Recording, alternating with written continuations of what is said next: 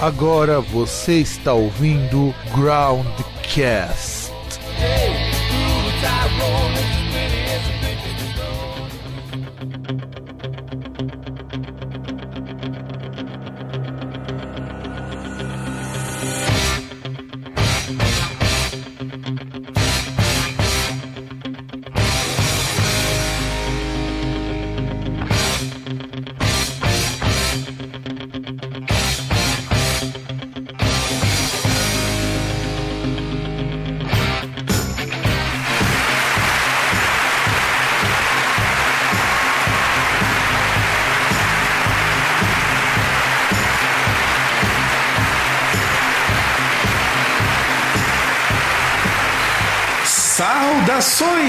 Saudações, amigos e amigas do meu, do seu e do nosso programa Groundcast. Estamos aqui em mais uma semana. Eu sou o Fábio e o César, o nosso mestre churrasqueiro, está ali do outro lado. E o que nós vamos falar essa semana mesmo, César? Ah, boa pergunta. Esqueci o tema. Eu li a pauta, mas esqueci o tema. Esqueci o título do episódio. Porra, como assim você esqueceu o título, cara? É, é muito engraçado. Assim, a gente tá procurando o, o, as coisas do, da pauta e o César esquece. Bom, já que o César é, se ouvidou do tema, a gente vai falar do Hit Wonders, que é uma temática que nós já falamos lá atrás, retomamos em algum momento aleatório aí, só que dessa vez específico de filmes. E olha, deu um trabalho do caralho fazer essa pauta. Porque. É, é, é se eu não me engano, se eu não me engano, a gente já fez o One Hit Wonders. Acho que a gente chegou a fazer um nacional. E aí agora a gente tem essa nova, nova empreitada aí, a parte 3. Porque o que acontece? No caso de falar de One Hit Wonder, de músicas que emplacaram por causa de filmes, é muito complicado porque, em geral, a maior parte dessas músicas que emplacaram só por causa de filmes é quase tudo anos 80. O grosso, o grosso mesmo, é quase tudo anos 80. E a maioria dos artistas que foram parar em filme já eram artistas de sucesso antes dos filmes. Sim, é, eu tinha pensado em um ali, justamente que eu falei, quando eu sugeri o tema, e o cara não era um One Hit Wonder. Shame on me. É, fala na verdade qual que é esse artista, porque depois eu fui pesquisar sobre ele, e, e não só ele não é um One Hit Wonder, mas nessas trilhas, nessas músicas que a gente vai citar, ele também foi meio que coadjuvante para ajudar esses caras a fazer sucesso. É, então, porque tem trilha que, por exemplo, que ele aparece, inclusive. Sim, sim. Mas, mas, mas, mas, revele o nome dele, revele, por favor. Se eu não me engano, era o Kenny Loggins. Uhum. Fez a trilha sonora do Top Gun. Do Top Gun, do Rock, que ele também tem participação, do Ghostbusters, do Footloose. Esse cara tem participação em praticamente todos os grandes filmes e os merdas e os mais ou menos dos anos 80. É, é, que os filmes mais referência dos anos 80, pro bem ou pro mal, ele participa. Sim.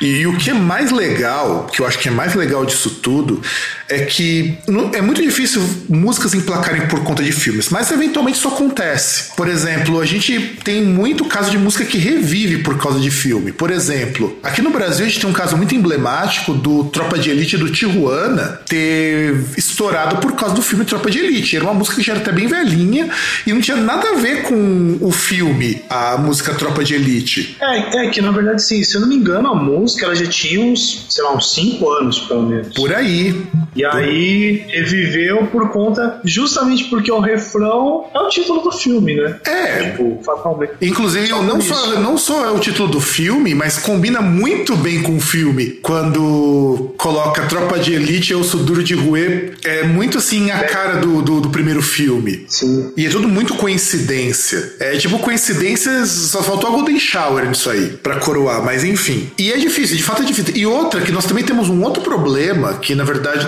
de a gente tá enrolando muito pra fazer um programa sobre isso, que é você tem muitos bons compositores que compõem trilhas maravilhosas e que você não precisa de músicos solo. Por exemplo, você tem o Danny Elfman, que é um cara fantástico para esses filmes mais aventurescos, como ah, o filme lá do Extremo de Jack, o Piratas do Caribe, se não me engano também a trilha dele, o Hans Zimmer, que, porra, Hans Zimmer é um Sim. cara do caralho.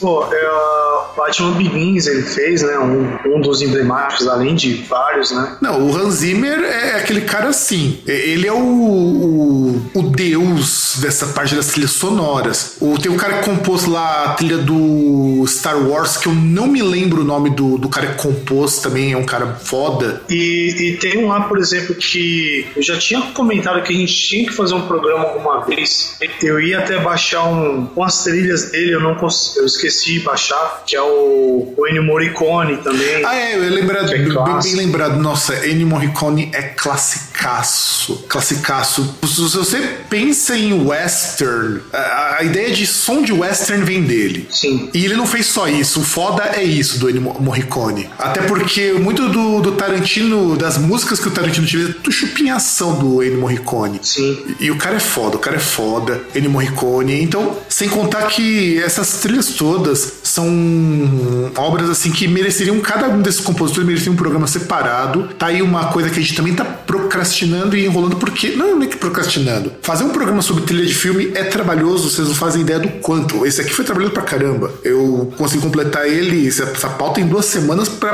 poucas músicas, porque poucos artistas fizeram sucesso, estouraram com Hit Wonder por causa de filme. Na real, é, é, normalmente quando você chama a banda, é porque a banda já faz sucesso antes, ou você recicla, que nem teve agora o, o filme da Capitã Marvel, que eles reciclaram um monte de música dos anos 80, dos anos 90. Muitas dessas músicas muito recalchutadas de forma muito chumbregona, sabe? Que hum, podiam ter casado melhor, mas estão lá, de bandas que já eram muito top nos anos 90. Que é muito engraçado que a protagonista veste uma camisa do Nine Nails e os caras não colocam uma música do Nine Nails na trilha. É, e, e, eu até ia falar, você falou do recalchutado, que me lembrou justamente a questão, por exemplo, que uma coisa que tem trilha que é muito forte, que até, principalmente por questão de referência do ouvinte, que teria um Hit Wonder é a trilha de novela no Brasil. Só que até a trilha de novela no Brasil tem essa recalchutagem de você pegar música antiga ou cover merda de música famosa. É cover merda não, vamos chamar de releitura, que é o que o pessoal chama, ou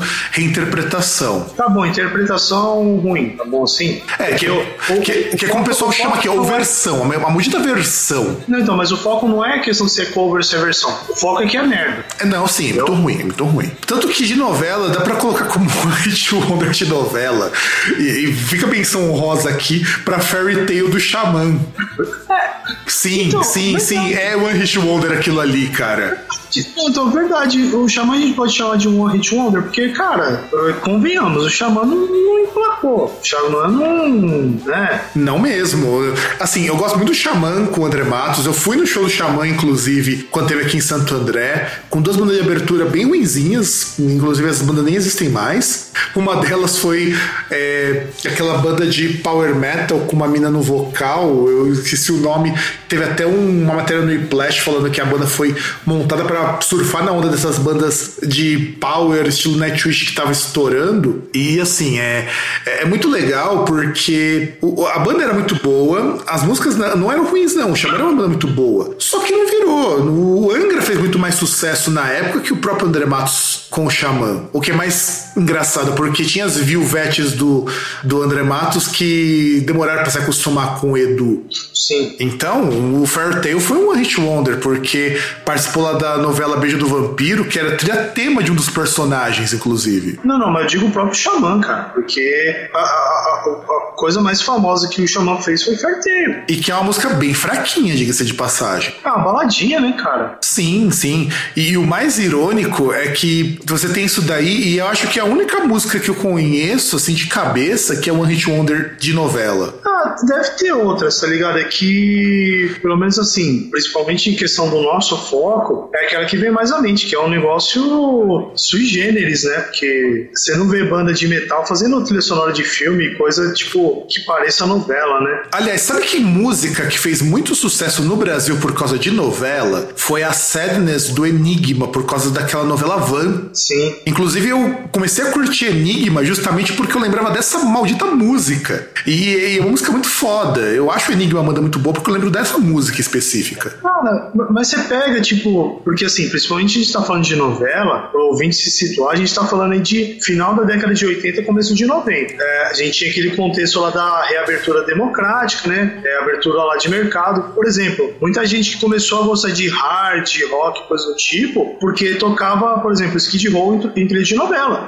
Sim, sim. As pessoas não sabem hoje, critica a novela pra caramba, mas muito do acesso musical que as pessoas tiveram assim no começo dos anos 90 foi muito via novela, muito via é, MTV também, que a gente comentou num programa que se perdeu no limbo, um programa que a gente gravou sobre MTV. E assim, o que eu acho interessante do que e também no caso filmes, muita coisa também chegou via filme para as pessoas, porque cinema era uma coisa que pouca gente via, porque É, mas mas filme, mas filme é aquele negócio, né? Porque por exemplo, se você pega novela, ele tinha um, um certo sincronismo com o lançamento. Sim. Filme não. Filme chegavam bem depois, tipo, chegava, é, me corrija se eu estiver errado, mas chegava a tempo de, por exemplo, o filme ele chegar um ano depois. Mais até, dependendo do filme, até mais, viu? Porque. Tipo, chegar no cinema. Sim, porque a gente tem que pensar o seguinte: chegamos no cinema, mas a parcela da população que ia ao cinema nessa época era muito pequena, ao ponto de que a maioria assistia na televisão mesmo. É só vocês verem, por exemplo, que essa coisa das pessoas irem ao cinema, que no Brasil é coisa muito recente, as pessoas assim irem com frequência, porque você tinha muita sala de cinema, cinema de rua, mas era muito caro. Eu lembro que eu fui em cinema de rua, inclusive é, uma das músicas que a gente vai citar, a gente vai comentar aqui, é, foi justamente do primeiro filme que eu vi na minha vida no cinema. É, cinema de rua foi só uma vez que foi o primeiro filme que eu vi, que eu tava, até lembrei desse filme por causa de um podcast lá que comentaram sobre o negócio assim, de primeira vez de ir no cinema, coisa do tipo, que foi dos Trapalhões que eu fui em Santo Amaro. É, eu nunca consegui ver os filmes dos Trapalhões no cinema. O que eu vi, eu vou comentar quando a gente chegar na música, porque das músicas que nós escolhemos pra falar de One Hit Wonders, uma delas, é, esse filme, inclusive, hoje eu acho esse filme bem bosta, mas na época eu achava o máximo, porque, pô, eu devia ter o quê? Oito anos. Meu tio tinha me levado, eu não tinha dinheiro para ir pro cinema. E eu fico pensando o seguinte: o cinema nos anos 90 era muito mais barato proporcionalmente do que ele é hoje. E eu, Fábio, não tinha condições de ir ao cinema. Hoje eu vou, hoje eu vou uma vez por semana. Hoje, se eu quiser ir todo dia no cinema, eu vou. Eu não tinha condições naquela época. Eu lembro que fui eu, meu irmão e minha mãe. Minha mãe tinha me levado para assistir esse filme.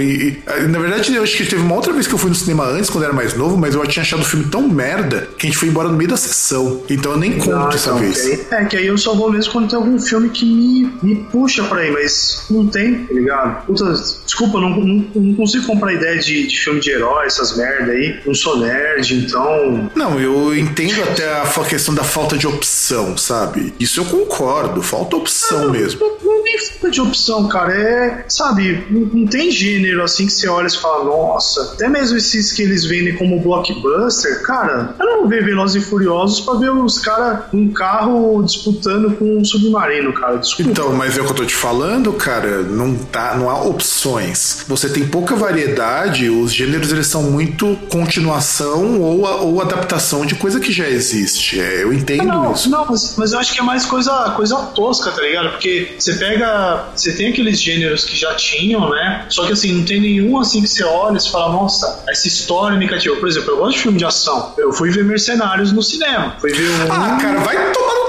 cu, meu. Você vai reclamar de Los Furiosos vai assistir Mercenários, que é um filme tão bosta quanto, meu. Não, não, não, mas, mas aí tá. Por que, que eu fui ver Mercenários? Porque ele tinha aquela ideia de juntar todos aqueles heróis que eu curtia da década de 80. Não, o pior é Eu- que eu você até não- pensei na época de assistir. Eu, eu, eu pensei. Só que eu falei, não, cara, eu não vou gastar dinheiro com uma coisa que eu sei que eu vou me arrepender muito. E eu assisti na Não, TV e eu falei, ainda bem que eu assisti na TV, porque é exatamente como eu assisti esses filmes. Eu, eu, eu não me arrependi entendi. O, claro, o 1, um, a história. Assim, a, a, história não é boa, mas, por exemplo, que o 2 eu achei cara, de. Que história! Não, a história é clichê, clichê. Só que, por exemplo, o 2 eu achei divertido pra caramba, principalmente porque tem o, o Chuck Norris, cara. E, porra, isso pra mim foi impagável. Fui ver no cinema, fui. Fui com. Fui, fui de galera, foi da hora pra caralho, sabe? Porque é tipo só referência, tá ligado? E, você tá lá no cinema que você, sabe, eu me senti conectado, que você via, tipo, os caras jogavam uma piada assim que, tipo, você via, você entendia, dava risada, de repente você vê, tá todo mundo dando risada, você fala, cara. Não, eu entendo. Eu tô aqui com o meu grupo, tá ligado? Não, eu entendo, eu, eu, entendo esse lado. É, é, mais ou menos a mesma coisa que acontece quando eu pego essas. É, alguns desses remakes de. Que nem eu fui assistir o um remake do Dumbo esses dias. E é um filme legal até, cara. De verdade. É um filme legal até. Porque, como eu tinha assistido o Dumbo original, porque eu gosto, eu gosto de animação da Disney. Eu gosto, sou, aliás, eu sou fã de animação. Eu, vou, eu, prefiro, eu prefiro mil vezes ir pro cinema pagar pra ver uma animação do que ver filme. E eu vejo mais dos filmes de super-heróis, e é uma coisa assim que eu não via. Boa parte dos filmes de super-herói dessa coisa da Marvel, DC, eu não via a maioria. Eu, eu, eu devo ter. Filme de super-herói é coisa que eu tô vendo nos últimos quatro anos só. Eu só comecei a acompanhar por conta de alguns amigos meus, pra falar a verdade. Nem tanto porque eu era muito fã. E aí eu comecei a acompanhar por conta assim, como as histórias são continuadas e eu quero ver o final disso e até chegar na televisão vai demorar. E eu não tenho paciência, eu não tenho Blu-ray ou DVD para ficar assistindo, e eu, eu não tenho paciência para assistir no computador, eu acabo vendo no cinema. Então por isso que eu vi coisas que são muito ruins. Mas, por exemplo, vocês terem uma ideia, eu não vi nenhum Homem de Ferro no cinema, pra você ter uma ideia. Homem-Aranha, eu só vi um Homem-Aranha no cinema porque eu fui a trabalho, né? Porque eu trabalhava no Datafolha. É, eu não vi o primeiro Vingadores. É, eu não vi os filmes, os filmes do. O filme do Thor, eu só vi o segundo e o terceiro. Aliás, o filme do Thor, acho que eu vou começar pelo do Thor, inclusive, eu acho. Então, quer dizer, eu demorei pra caramba ver essas coisas. X-Men eu não vi nenhum no cinema, dos primeiros, só comecei a ver os últimos. Então, essa coisa de ver os filmes de herói, eu demorei pra caralho pra ver. Demorei pra caralho, pra caralho. Filme de herói, o que eu vi no cinema foi o Batman Dark Knight, né? Porque Batman, desculpa, e justamente a. Então, eu só, não vi, eu só não fui ver o Batman no cinema porque, é, é, inclusive, é aí que entra porque que eu demorei para ver esses filmes. Porque antigamente eu via junto com meu irmão esses filmes. Eu filme qualquer coisa, tanto quando fui ver Senhor dos Anéis, eu vi com meu irmão, essas coisas. E chegou uma época que as nossas agendas não batiam, porque eu tava trabalhando demais, era uma época que eu tava, puta, tava carregado de trabalho. E esses Nossa. filmes de super-heróis, mais o meu trabalho me sobrecarregava que chegava uma hora que eu chegava em casa, eu não queria mais nem sair. Foi, foi uma época foda. Então, o que aconteceu? Eu acabei não vendo boa parte desses filmes. Eu, eu vi depois, eu vi em casa, mas eu perdi muita coisa. Eu me arrependo. Do uso do Batman, eu me arrependo muito, cara. Muito, muito mesmo. Cara, eu, eu vi o primeiro e eu vi o terceiro no cinema. O terceiro foi legal porque eu fui de. Assim, é, é engraçado que, assim, tipo, ouvinte que não sabe, eu, durante quatro anos eu morei em outro estado, morei em Londrina, tentando fazer faculdade e falhando brilhantemente. Uh, aí o que acontece? O primeiro Batman, Batman Begins, eu estava em Londrina e eu fui ver com a galera do curso. E, tipo, foi muito da hora, além do filme ser extremamente foda. E o, o Batman, o último, o retorno lá do, do, do Cavaleiro Negro, essa galera de Londrina, boa parte estava aqui em São Paulo. E aí eles marcaram e a gente foi lá no, no Shopping Paulista. Inclusive, foi uma sessão maravilhosa que eu assisti o filme tomando Black Label. É, que tem uma foto, inclusive, muito boa disso. Se eu, se eu lembrar, eu vou colocar na postagem, se eu lembrar. E vamos voltar aqui, cara, porque a gente já divagou demais, mas é que a gente divagou? Tá tudo dentro da temática aqui de falar de filme. Aliás, fazia tempo que a gente não fazia isso, né, cara? Fazia muito tempo que a gente não fazia isso. E, e só uma coisa que eu queria comentar que o único que eu me arrependo de não ter visto no cinema, que eu vi no computador, foi Rush é, no Caminho da Emoção, um bagulho assim, que mostrava lá o, a batalha lá entre o, dois pilotos de Fórmula 1, é o Ian Hunt e o Nick Lauda. Mostra lá uma história lá, que eram dois caras que eram muito foda. Mas enfim, pode prosseguir. Vamos lá, cara, porque, é, aliás, e até peço desculpa pro ouvinte que não tá acostumado a isso, fazia anos que a gente tinha decidido não devagar mais nas nossas pautas, faz anos mesmo, foi uma conversa que a gente teve aqui, e vamos voltar, quer dizer, não é que nós, nós saímos da pauta, nós não saímos tanto assim, dessa vez não. E vamos falar então, vamos começar com Survivor, Eye of the Tiger. Mano, eu lembro. A primeira lembrança que me vem dessa música é o Mion fazendo paródia no Piores Clips. Não, a primeira que me vem é o filme mesmo. Inclusive, eu fui ver o Creed 2, que é um baita de um filme, é muito bom. Aliás, eu vi os dois Creeds, né? Creed 1 e Creed 2. É melhor que qualquer filme do rock. É, é foda ter que dizer isso, cara. O Stallone tá É, eu muito melhor. Você, você imagina o quê? Porque assim, todo mundo imagina que o Stallone é só um ator meio boboca que só sabe fazer filme desse da porrada, mas ele como ator dramático é maravilhoso. Ah, cara, aquela ponta que ele fez, aquela, assim, alguns momentos que ele fez no acho que Rock 6, É, no Rock 6. aquele, o último que ele faz como, como rock mesmo, é o Rock 6, não é? Uhum, porque depois entra o Creed. Isso, então, o Rock 6, tipo, você vê que tem uns bagulho que é foda, tipo, a- a- acho que a gente comentou, a gente chegou a comentar uma vez que ele mostra aquela questão da, acho que foi na época lá quando você, você voltou do intercâmbio, que ele, que ele mostra aquela parte da decadência da Filadélfia e tal. Uhum, sim, e sim. O, o Stallone mostra um pouco disso, dessa parte dramática e tal, com aquele discurso lá de, ah, não, não tem a ver com quanto você bate, mas o quanto que você apanha, a vida te derruba e você levanta. Que tem justamente esse lance aí dramático dele, mais do que questão de ser, ser luta, porradaria, né? Não, cara, mas, mas no Creed é fantástico e, e eu fiquei muito feliz de. Eu não peguei a, a música tema do, do rock porque a música tema ela foi meio não só composta própria pra isso, mas ela é composta por um cara que faz muita música é, pra, esses, pra, pra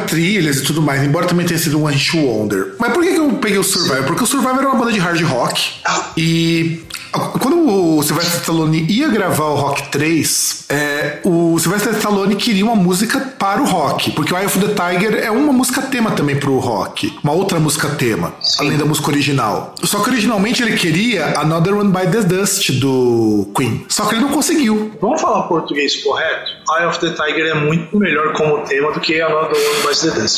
Sinceramente. Então, Encaixa muito mais. Não, sim, eu também acho. Primeiro porque a música já começa com aquela parte é, de boxe, aquilo é da música mesmo. E reza a lenda que o Sylvester Stallone colocou Survivor depois que ele escutou essa música, uma versão demo Não, dela. e, e- e vamos falar também o seguinte, por exemplo, é, o ouvinte também não vai saber, mas houve uma época que o boxe, sabe, o esporte boxe, ele existe, tá? Você pode achar que não, que, é, que luta só tem MMA e arte marcial, mas boxe já foi grande. E assim, a, a Rede Bola, a- sabe aquela do Rio de Janeiro? A, Glo a? Glóbulo, né? A rede Glóbulo. Isso, a Rede Goebbels. Globels. E Globels. assim, é, Globels. E assim, a rede Globels, ela transmitia as lutas ao vivo à noite. E o tema das chamadas e do programa em si era o Survivor.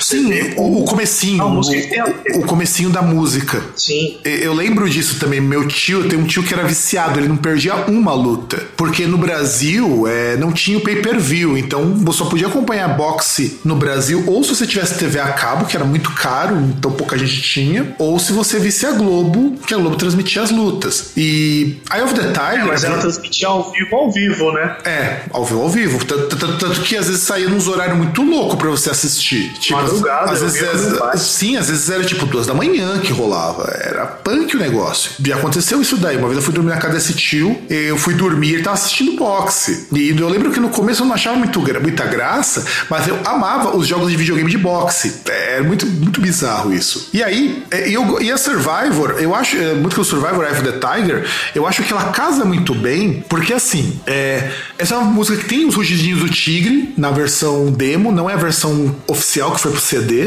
porque ela não é uma música composta para o filme. O mais legal é isso. Ela não foi composta para o filme. Das músicas que a gente vai colocar aqui, é a única música que não foi composta para o filme. E, e é muito. Sim, ela não foi composta. O mais Caramba. engraçado é isso. Ela não foi composta, porque ela saiu em CD da banda depois. Porque a versão do CD é diferente da versão que foi pro filme. Justamente porque a versão do filme é uma demo dessa música. Porque parece, pelo que eu li sobre o Survivor, o Sylvester Stallone viu os shows do Survivor e gostava da banda. E aí o empresário do Stallone apresentou essa música do Survivor que eles estavam gravando, porque é uma versão demo, e ele gostou tanto com esse comecinho do tan tan tan tan E ele falou, pô, põe essa música. Desse jeito. É, exato. Parece que, pelo, pelo que eu li, a história foi assim. Porque ele ouviu a música, por isso que ele, por isso que colocaram essa versão demo, não era uma versão não finalizada da música ainda. Tanto que na versão final, além da música ser mais longa, é, é um pouco diferente. Tem algumas. E, e é, também ela tem um outro vocalista na música finalizada, porque nessa versão é, você tem o vocalista original, o Dave Bickler. Sim. Porque o Dave Bickler gravou só esse disco com o Survivor e depois ele foi. É, saiu para fazer carreira fazendo jingle.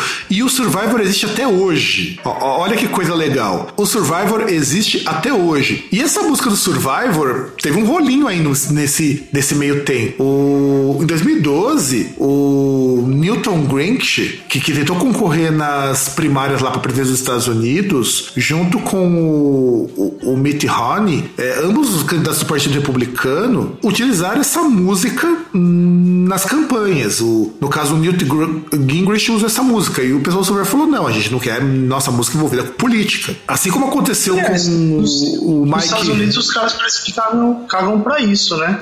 Porque os caras pegam e não tá nem aí. Então, não é que os caras cagam. O que acontece é o seguinte: assim como no Brasil, você não pode fazer isso. Só que, como Survivor é uma banda que só teve uma música de sucesso e hoje tá quase no ostracismo, então sabe aquela coisa, ela se colar colou? Então você arrisca. É tipo que nem o Latino fez lá com a música do Psy. Sim. Não é que. E com as outras. É, e com as outras. É, é, que, é, é que a do Psy a galera descobriu. Não, não é que descobriu, é que a do Psy, o empresário lá do Psy entrou em contato e teve que, teve que, teve que, teve que tirar a música, mas é aquela coisa, tem que colar, colou. E, e a do Psy é melhor ainda, né? Ao contrário, por exemplo, de Festa Papé, que a, a original é tão ruim quanto. exatamente, exatamente. Mas pelo menos a, a nossa dá pra dar risada. Embora seja uma música tão sem sentido quanto. E também em 2015, o Mike Huckabee, lá, o, que era, foi ex-governador do Arkansas, também utilizou uma música sem permissão e eles tiveram que fazer um acordo na qual o cara teve que desembolsar 25 mil doletas. Só? É, pra você ver. Ah, se bem que é governador do Arkansas, você vai falar, ah, mas ninguém nem ouviu essa porra. Então, mas é que tá. Não foi na campanha dele para governador, foi uma campanha também para as primárias, sabe? Porque. Ah, mas o cara deve ter, nem deve ter concorrido todas as primárias. Tipo, no meio do caminho deve ter desistido. Não, o que acontece é o seguinte: é, quando entra nas primárias do partido, na verdade o sistema americano é uma coisa muito louca nesse sentido. Teoricamente, poderiam concorrer mais partidos, não precisaria ser só dois. É que, nem, é, que, né? é que você não, é que você não tem é que você não tem partidos suficientes com estrutura para concorrer à presidência. Tanto que o pessoal fala que o que conta mesmo são as eleições para o Senado, que é o que vai ter agora, inclusive. Que o pessoal que, que, que é a eleição que que aí é diferente. A para presidente, tá? Não é que ela não tem peso, ela tem peso pra caramba. Mas é, o... não só pro Senado, né? Pro Congresso também, né? Sim, sim, sim. Que, que é onde você tem um peso maior, porque uma figura como Trump, ele tem mais peso para política externa do que para política interna, na prática. É que nem se a gente parar pra pensar, por exemplo, no nosso caso no Brasil. O, o nosso presidente Bolsonaro, na prática, o peso dele maior para uma pessoa que mora, por exemplo, em São Paulo, no dia a dia, é muito mais na parte externa, na política externa, que depois vai impactar aqui, do que no efeito a, long, a curto prazo aqui. Claro que no longo prazo ele vai meter no nosso rabo, mas. A, a, a proporção é diferente, sabe? Caralho, vai tomar no cu. Não, a gravação do podcast é foda. Eu não sei que é o filho da puta. E isso vai pra gravação. Eu não vou editar, eu não vou tirar. Que tem um filho da puta aqui do lado de fora, uma buzina. Diga, César. Eu, eu, eu acho maravilhoso isso, né? Porque, só devagando aí, porque a ocasião permite, que, que esse bagulho, assim, a, a pessoa acha que chegar e buzinar é, é um. É, é, um negócio legal pra você fazer, tá ligado? Isso às 11 horas da noite, olha. São 11 horas da noite. Esse que é o pior. Então, pior assim, é como se não incomodasse os vizinhos, como se não fosse um bagulho super de filho da puta, porque, pô, você tem celular, dá um toque no celular, manda WhatsApp, tá ligado? E, e, e, sem contar que parece muito aquele negócio, aí é, é, algo que eu tenho sempre a impressão quando acontece isso com a vizinha aqui, por sinal, a vizinha que geralmente vem buscar a moça, ela tem a minha idade ou é mais velha, então você imagina um cara vindo buscar uma pessoa dessa idade que fica muito com cara de tipo, ah, vim comer sua filha, tá ligado? Bem por aí, bem por aí. E César, vamos dar uma olhadinha no clipe, que você selecionou os clipe, o clipe dessa música. Não vamos ver tudo, vamos ver só um pedaço. Pra gente comentar algumas coisas aqui, porque tem clipe essas músicas também. Eu não tinha achado. E, e o clipe de Survivor eu acho uma coisa maravilhosa, porque, como César já comentado, é uma coisa bem beat it mesmo. Inclusive, o comecinho é muito igual. E, e essa boina, cara? Diesel tá super combinando com essa jaqueta comprada na Julia Marcuir. Ah, cara, é, é o visual, né? É o visu anos 80, né? Não, não, e sem contar o seguinte, é, essas tomadas de câmera, eu não entendo, cara, porque é, é, é, tudo muito brusco, sabe? E de repente você tá andando assim com gangue, tipo, meio warrior, sabe? Não, então, é, é, o que eu tinha falado pra você, até que você antecipou aí. Que ele parece muito um, um Beat It do Michael Jackson, só que versão tiozão branco, né? Porque é, parece. Vão os takes assim, os caras, e tipo, parece que é uma gangue se juntando. Que assim, parece um negócio normal. Aí vem esse tiozão aí com a barrigudo, com a camisa por si. Tá? Não, eu, não, não, César, e olha bem, os caras estão muito mal, vão pro lugar cheio de ferragem, sobe, sobe, é, sobe umas escadas assim, com tudo escuro, e, e sobe no lugar onde você tem um Fusca e os caras vão pra tocar Eye of the Tiger, cara. É, não, então, e, e, é engraçado porque, por exemplo, você tem a. Voltando ao, ao tiozão barrigudo de camisa branca, de camiseta branca e a camisa azul por cima. Porque, tipo, você vê os caras todo parece meio cara de mal, ou quer parecer, e vem esse cara de óculos. Parece um Amber Vision, né? É, parece um Amber Vision, só que de grau e, e, e um topetinho lá, tipo Chitãozinho Chororó, sabe? É verdade.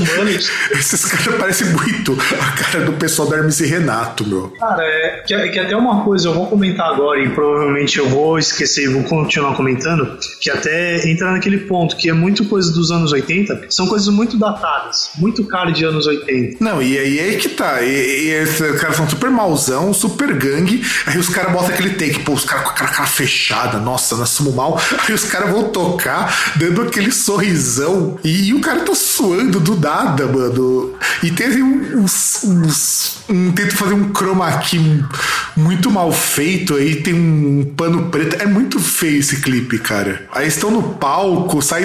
É, é muito tosco, cara. É, eu, eu não entendo assim. E, sem, sem contar o seguinte, para você ver como que isso daqui. E essa aqui é a versão original de After the Tiger, não é a você, que, você percebe que ela é bem diferente da versão do, do filme do rock. Eu acho que eu vou até deixar esses vídeos todos no programa, cara, porque é muito bom vê-los. Não, o ouvinte tem que, tem que ver isso aí, cara, pelo amor de Deus. É, foi a minha intenção. Não, cara, essa gira, essa coisa. Da, o cara não tem cabelo para fazer aquela coisa. Vou jogar os cabelos para trás. Nossa, cara, não é muito feio. Ah, tô, ó, ó, não fala mal porque Klaus Mann é um visual muito Klaus Mann isso aí. Não, tô falando assim. Foi. O cara tentou jogar o cabelo para trás sopado de água, assim, sabe? E, e, falhou miseravelmente porque o cara não tem cabelo suficiente. E, e agora esses malucos de gravar, tá ligado? Puta. Não, cara, é muito ruim, cara. É tão, é tão ruim que. É, eu vi a jogada de Vamos, vamos, vamos pra segunda música, cara. Vamos pra. Ah. É, o Mike Reno ah, e, a, e a Ann Wilson fazendo o Almost Paradise. Sério mesmo? A gente não pode pular isso aí, não? Não, cara, porque essa música é muito vergonha alheia. E, e sabe qual é o problema dessa música Almost Paradise, que é o Theme from Love Theme for Fruit Lose? Porque a caralho dessa música, nos anos 90, tocava igual o inferno em rádio. Eu lembro, pô, você ligava qualquer rádio tocava essa bosta. E aqui estou com essa música. música que ela existe. Sim, sim, sim. E, e, o pior que é um, um dueto entre o Mike Reno, do, do Loverboy, e a Ann Wilson do Heart. E o Heart tem uma banda que eu gosto, cara. É uma banda bem bosta. Eu acho o Heart uma banda bem bosta, mas eu gosto do Heart que é um popzinho meio puxado pro, pro hard rock. Sabe aqueles. É quase um hard rock romântico cantado por Mina, que inclusive voltou recentemente o Heart. E, cara, eu, e assim, e sem contar que o próprio Footloose, Ritmo Louco, que é o nome que ficou no Brasil, eu lembro que eu via muito esses filmes nas saudosas, naqueles. Aquelas, não sessão da tarde, sabe aquela. aquele genérico de sessão da tarde que passava no SBT? Sessão em casa. Então, passava muito na sessão em casa, o Footloose. E essa música surgiu então que o Mike Reno e a Ann Wilson, que eram casados nessa época, os dois eram casados, e, e o, tanto Heart quanto o Loverboy eram bandas de muito sucesso. Só que eram bandas que tinham sucesso fazendo justamente a coisa que eu acho mais deplorável, mais sem vergonha de qualquer banda de hard rock dos anos 80, que é fazer balada. Nisso, nisso podemos incluir, ó. Vamos, vamos, vamos colocar nesse bolo aí bandas que se renderam a baladinhas. Scorpions fazia isso nessa época. Whitesnake virou banda de dor de corno. Poison, hum, Doro. Ah, mas a Doro ainda no começo tava no começo, ainda tava no Warlock nessa época. Então o Warlock não era tanto isso. É, né? Não, então, mas depois que ela fez a carreira solo, desinvestou com um monte de balada, apesar de ter músicas, né? Então, a Doro é meio que o que o Hart fazia nos anos 80. O Adoro é meio isso. Só que com um pouco mais de peso e mais corrones do que a Ann Wilson. É, você tinha mais essas bandas de hard rock. Você tinha o Styx fazia isso também. Cara, todas essas bandas dos anos 70, quando for pros anos 80, fizeram baladinha bosta, cara. E, e tem muitas dessas baladinhas que eu até gosto, mas é, é muito vergonha alheia. É, é, a decadência, porque essas bandas de hard rock estavam concorrendo com pop. Então a única maneira de você concorrer com pop é isso. Foi aí que o metal começou a ganhar espaço, porque quando essas bandas de hard rock estavam ficando muito ruins. E essa música da Almost Paradise, ela estreou em sétimo lugar na Billboard. E, bicho, é difícil você estrear tão alto assim. É muito difícil. E aí a gente tem que lembrar sempre o seguinte: a Billboard pode não ser relevante se a gente pensar em mercado musical para massas. Hoje o streaming talvez seja um pouco mais interessante gente entender como é consumo, mas pra gente entender a, o grau de abrangência de uma música, a Billboard ainda é muito importante. Pô, começar em sétimo, cara, é muito difícil. Ainda mais porque era uma música de filme. Ela foi composta Não, para o filme. porque foi um filme também que, se não foi o maior, foi uma das maiores bilheterias do ano que foi lançado, né? Exato, o Footloose foi uma das maiores bilheterias. E aí, o, inclusive porque na época tinha como o protagonista, como tinha como ator principal o Kevin Bacon, que tava no auge. E, e o mais legal é que esse filme é muito tolo, cara, mas é muito anos 80 a premissa dele. Que era o que acontece assim: é, o Footloose ele não é ambientado nos anos 80, não é ambientado, por incrível que pareça, é um pouquinho antes. E de repente o cara na cidade lá falou: não, ninguém pode mais dançar rock aqui, porque é imoral, é indecente, não sei o que. E aí o Kevin, o personagem do Kevin Bacon falou: não, a gente vai dançar rock. E, e esse filme tem uma trilha sonora que é muito boa, cara. O foda da trilha sonora do Footloose é que tem muita gente boa nessa trilha. Tem a Bonnie Tyler, tem o Sammy Hagar, tem o Choir Hire, tem o Foreigner, que também é outra banda que fez muita balada nos anos 80. Ou seja, é tudo hard rock. É, é, uma- é engraçado porque é um filme que fala sobre dança, mas quase toda a trilha sonora é baseada em hard rock. É, é que é foda que esse filme eu não tô assim, ou eu não vi, ou eu não lembro. Que eu confundo com aquele que tinha o Patrick Swayze, que também era de dança. O. Que é o. Inclusive, acho que é o nosso próximo, se eu não me engano. Que é o que a gente vai comentar depois, que é o do Flashdance. Não, não, não, não, não é esse não. É aquele lá, o Ritmo Quente. Ah, o do Lambada, né? Isso. Tá, tá, tá. Não. E que ela. que tinha Cara, aquela. puta que pariu, cara. Por que, que eu não- Agora que eu lembrei, tinha que ter incluído lambada nessa bosta, cara. Porque ela também foi Hunt Wonder por causa desse filme. Puta, a- a- aí tinha aquela menina lá que era a irmã do Ferris Bueller. Sim, sim. E, cara, eu tinha que ter incluído esse filme, eu não, eu não, eu não lembrava disso, cara. Pior que Lambada aqui, só fez sucesso, inclusive no Brasil, por causa desse filme. Banda Kaoma. É, exato, cara. Mano, inclusive a moça do Calma tinha morrido no ano passado, se eu não me engano. Mas é, foi, foi assassinada, né? É, cara, mano, eu, eu tinha que ter lembrado de colocar o Kaoma aqui, que fez sucesso justamente por causa desse filme. Nossa, que Ah, falha, se quer incluir, vamos incluir. Vai. Não. Chora, foi.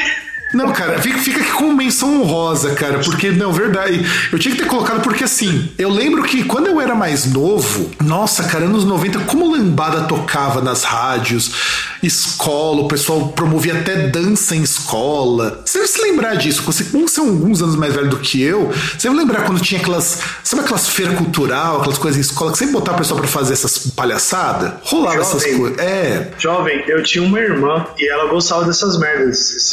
Quem você acha que ela inventava de dançar e, dan e era obrigado a dançar com ela? É. Tipo, dançar em casa, não, não dançar em público. Pois é, né, cara? E lambada.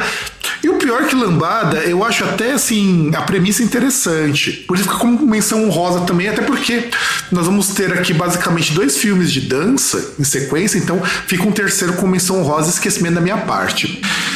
E aí, E porque teoricamente é um ritmo exótico, né? Porque não, não parece nada que tem no Brasil, né? é, e na verdade não é brasileiro. Lambada é o mais engraçado é isso, não é brasileiro. O negócio caribenho, sei É, lá. tanto que a música do Kaoma foi usada num filme que não é nem brasileiro. O mais engraçado é isso. O- A lambada mesmo não é brasileiro o ritmo e Ué, foi incorporado. Ainda bem que não foi brasileiro, porque senão seria um porno chanchado. Cara, pior. Eu, eu não sei se, se, se minha memória não tá me pregando peça. Eu acho que tinha um pessoal lá na ETEC que tinha arrumado uns- um, pornozão que tocava altas lambadas, cara. E, e vamos ver só um pouquinho do Almost Paradise, cara, porque eu não tinha visto, porque isso aqui é um trecho do filme, inclusive. Nossa, a galera na igreja, nossa, que. Não, o que eu gosto, essa versão que o César conseguiu pra gente assistir, o mais legal. Não, é que o César ainda se antecipou, você tocou o vídeo antes de mim. É, o- Nossa.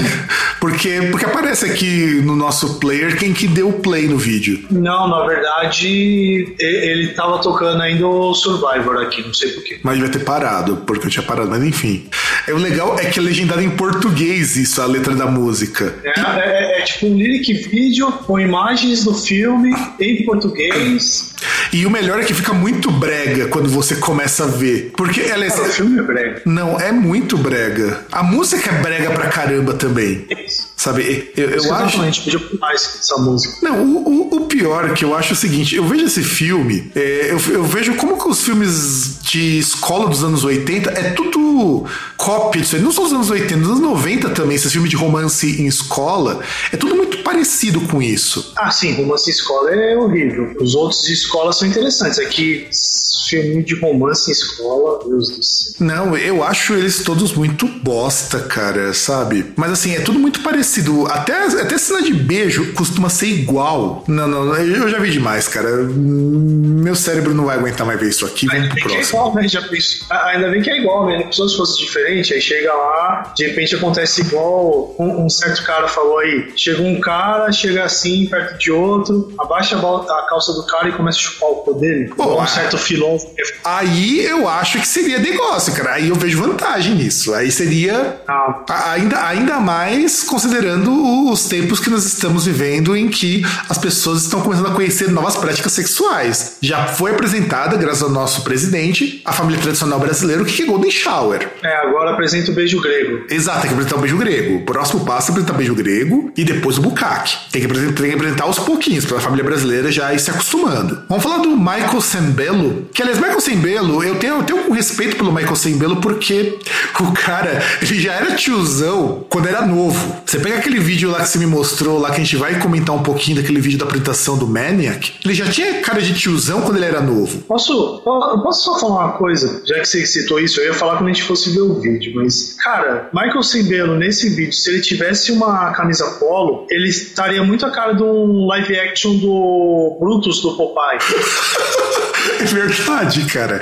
É verdade, é verdade. Concordo plenamente contigo. Faltou camisa porque de resto, cara, se tirasse essa regatinha, colocasse a camisa polo, era o Brutus, cara. Então, e Maniac, que é. Cara, Maniac é uma música que eu já escutei na Kiss. O pior é isso. Cara, a música não é ruim, isso que é o pior. Não, a música é maravilhosa. Eu acho a música muito boa, porque ela tem muita vibe dos anos 80 e também é uma música que não foi composta para o Flashdance. É música de disco também. Sim. Porque a música não tem nada a ver com o filme. É a música baseada no filme de terror.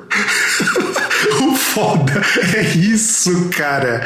É muito bizarro quando você pega. Porque a música, ela é do primeiro disco do Michael Sembello e ela foi inspirada no, no filme de terror slasher, que é o Maniac, na qual esse filme era no mesmo estilo daquele filme lá do Massacre da Serra Elétrica, sabe? Sim. Na qual fala de um assassino em série que matava mulheres para retirar o escalpo delas. Hum. É, é disso que fala a música. E slasher horror, que é o gênero desse filme, é filme Fred Krueger, Massacre da Serra Elétrica, que é o horror que vai por ir despedaçando as pessoas, sabe? Sim. Isso se chama de slasher. E, cara, você imagina que uma música dessas, que aliás, você escuta a música, é uma música que o ritmo tem nada a ver com isso. É, é, você pensa que é uma música, uma temática meio Cannibal Corpse, só que com uma estética meio Depeche Mode, sabe? É, pior que é. É, é muito, é muito contrastante e de um disco chamado Bossa Nova Hotel. Nossa, esse, esse acho que é a pior coisa do, do, do conjunto. E, e aí você pega essa música e os produtores sei lá por que caralhos escolheram para incluir no Flashdance, que é um filme que conta a história do, da Alexandra Owens, que é uma jovem que tem como sonho virar uma bailarina enquanto ela, durante o dia, é proletária, assim como nós, e tem que trabalhar, ser humilhada, ser, sofrer assédio, que é o que acontece no filme, e ela consegue realizar o sonho de ser uma bailarina, ser uma dançarina. Não, não, não. E trabalha numa siderúrgica. É, ela é de mais roots, não é, é qualquer e lugar. É uma coisa que o, é uma coisa que os Simpsons nos mostrou na década de 90 que, ou final da década de 80, que siderúrgica nos Estados Unidos só tinha viado. Pois é. Pois é, pelo menos nos Estados Unidos. Aqui no Brasil é lugar de cabra macho, que é da onde veio boa parte dos sindicalistas do Brasil que hoje estão presos. Não, não, não, não. Só, só, só esse comentário. Que, que, que aí falava que era, que era tudo gay, que até o. Se não me engano, é, é aquele episódio que o, que o. que o Homer tem um amigo lá que é gay e tal. Que, descobre, que, que, é o cara que trabalha numa loja lá de, de antiguidades, coisa do tipo. Que ele até vai levar o, o Bart pra caçar. Hum, tá, tá. Isso eu lembro. Eu lembro. Isso eu lembro. Sim, não, cara, mas olha que coisa mais sensacional. Uma música que fala de filme de terror e foi parar num filme que fala sobre dança de uma mulher que trabalha numa siderúrgica. Não tem como ser ruim isso, cara? Tem como ser ruim essa combinação? Cara, eu acho que é por conta do ritmo, tá ligado? Porque você tem. Porque justamente esse tema é um tema que ela dança, né? É, é a música é tema dela, inclusive, é tema do filme. A Maniac Sim. é tema do filme, o que é foda demais. E também que a curadoria do, do, do filme é zero nisso, é zero. O pessoal tá se cagando pra letra. E aí então, uma... Mas eu acho que tem muito desse, desse ponto dela, dela mesmo, entendeu? De ser, ser algo que, tipo, por conta do ritmo, eles falam, ah, isso aí acho que cola, porque tem um ritmo bom e tal. Sim, sim. Não, e a música é muito boa. E ela é tão boa, olha só que coisa legal. Ela conta com a percussão do maior percussionista do mundo, que, senhoras e senhores, é brasileiro. Porque o pessoal fica chupando rola de gringo, fica falando, ah, porque o cara de banda de metal tal é baterista foda pra caralho. Mas o maior percussionista do mundo, que não é músico de banda nenhuma, é músico de estúdio, é brasileiro. Que é o Paulinho da Costa, que nem mora no Brasil. O cara mora, acho que em Los Angeles, se eu não me engano. É um negão é, que só toca com cara ruim. Ó, ó, pra quem já fez, ele já fez percussão. Só pra vocês terem ideia de alguns nomes, ó. Ele já fez percussão pro Bee tem muito disco do Bee que é ele que faz a percussão. Lionel Rich, Michael Jackson, já teve disco com percussão dele. Elton John, Miles Davis, a Madonna. Então o cara é, é fraco, né? Não, então, mas, mas tem nessa música porque. Tem. Essa música tem uma bateria eletrônica tão safada. Não, mas a, mas a bateria não é percussão, César. Presta atenção na percussão da música. Percussão é uma coisa, a bateria é outra. A bateria, assim, é uma bateria 4x4. Ah. Ela tem uma percussão que é dele. Então quer dizer, sabe, sabe quando você tem as caixas, o chocalhinho, tem um monte de coisinha junto na música. Ele que colocou, tanto que nos clipes não vai aparecer, porque aí o cara só tocando bateria eletrônica e sintetizador. Você percebe que quando tem no clipe tem muito sintetizador para poder é, dar conta das não, percussões? Não, até inclusive quiser passar o vídeo, porque, porra, até só faltou os caras na plateia ter teclado, porque todo mundo tem um sintetizador, um teclado nessa merda. Michael Sembelo toca um, aí tem um maluco da direita dele ali que toca também um sintetizador daqueles de. que você usa como se fosse guitarra. Aí o cara que tá à esquerda dele também tem um, sabe? E não, o que eu acho engraçado. O cara pintando um quadro, aí tem um bigodudo que, que resgatou a boina também. Resgatou a boina do Survivor, né? E pintou de vermelho. É, é, então. E, tipo, ele também tem um teclado. Tipo, todo mundo tem um teclado que foi chamar de seu. Não, o do Sembelo ainda é um teclado duplo. São dois é, decks de teclado. O meu teclado minha vida. Não, é. sem contar o seguinte: o Sembelo com essa camiseta de academia que já parece tiozão quando ele era novo. Não, Esse cara. peito cabeludo saindo, né?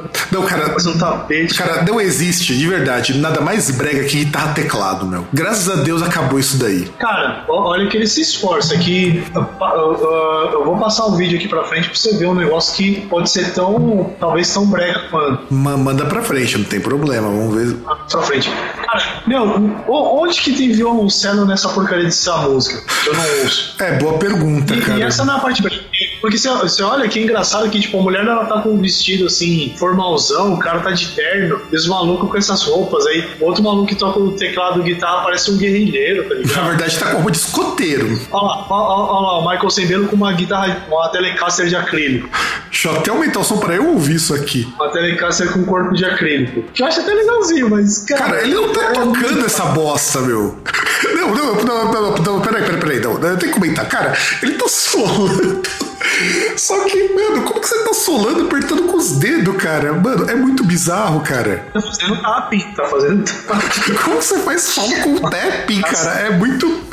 Não, ele tá solando com. Não, não, ele tá solando com two hands, cara. É, é fantástica essa técnica. Exatamente. Exatamente. Você vê que ele é um, um cara bruto. É um cara, é um cara das técnicas master, cara. Eu nunca tinha visto isso, meu. Solar com two hands. Nem. Ó, isso, isso antes do Ed Van Halen, cara. Mano, é muito tosco, cara. E não, e assim, é muito engraçado. Porque você percebe assim que o baterista tá muito empolgadão quando a gente tocando pra caralho. Maniac, cara, não, não dá, cara. É, é, muito tosco, é muito ruim, meu. É muito ruim. Eu acho engraçado porque, tipo, ele tá empolgadão com uma bateria eletrônica. Não, mas dá para você empolgar, de verdade, dá. Mas não tocando o que eles estão tocando, sabe? É, muito cafona. Não, e, e, esse. o figurino dele, cara. Não, e aí você vê outro. Parece que outro... ele que monta. Parece não. que ele que monta da Cobra Kai, tá ligado?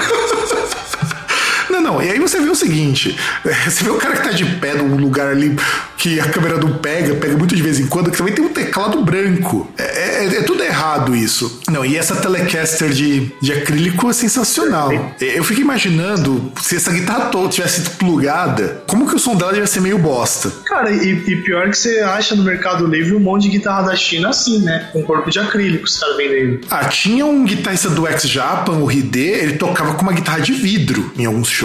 Eu, ah, fico... cara, eu, eu, tinha curiosidade de ver uma guitarra de acrílico, só pra, só pra ver qual que é e tal, qual que é a sonoridade do bagulho. É que tá certo que, sendo assim, bem franco, ó, vamos até deixar rolando que já vai começar o clipe de Maniac. Que, é, que, é, que é da... Não, o pior é que, assim, que com as cenas do, do filme, bate, tá ligado? A questão da, da bateria e tal, dos caras martelando. Ó, presta bem atenção, César. Se você depois ouvir o áudio do.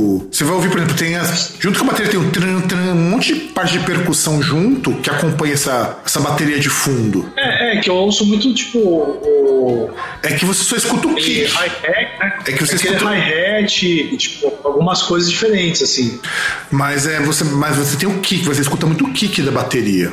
Não, e assim, você vê o, o clipe, esse clipe tá remasterizado, cara. O filme não tinha essa qualidade quando eu assisti o Flashdance. E, e, e assim, o mais engraçado é que quando você vê o vídeo, que também é muito cafona, ele é muito menos cafona do que o show dos anos 80. Ah, mas é. é então, é, é que é uma tônica aí, porque são coisas muito datadas. É muito anos 80. Não, mas é assim, eu acho assim. É, Maniac, como música, é uma música maravilhosa. Tem um cover do Carnival in Coal, que é uma versão death metal dessa música.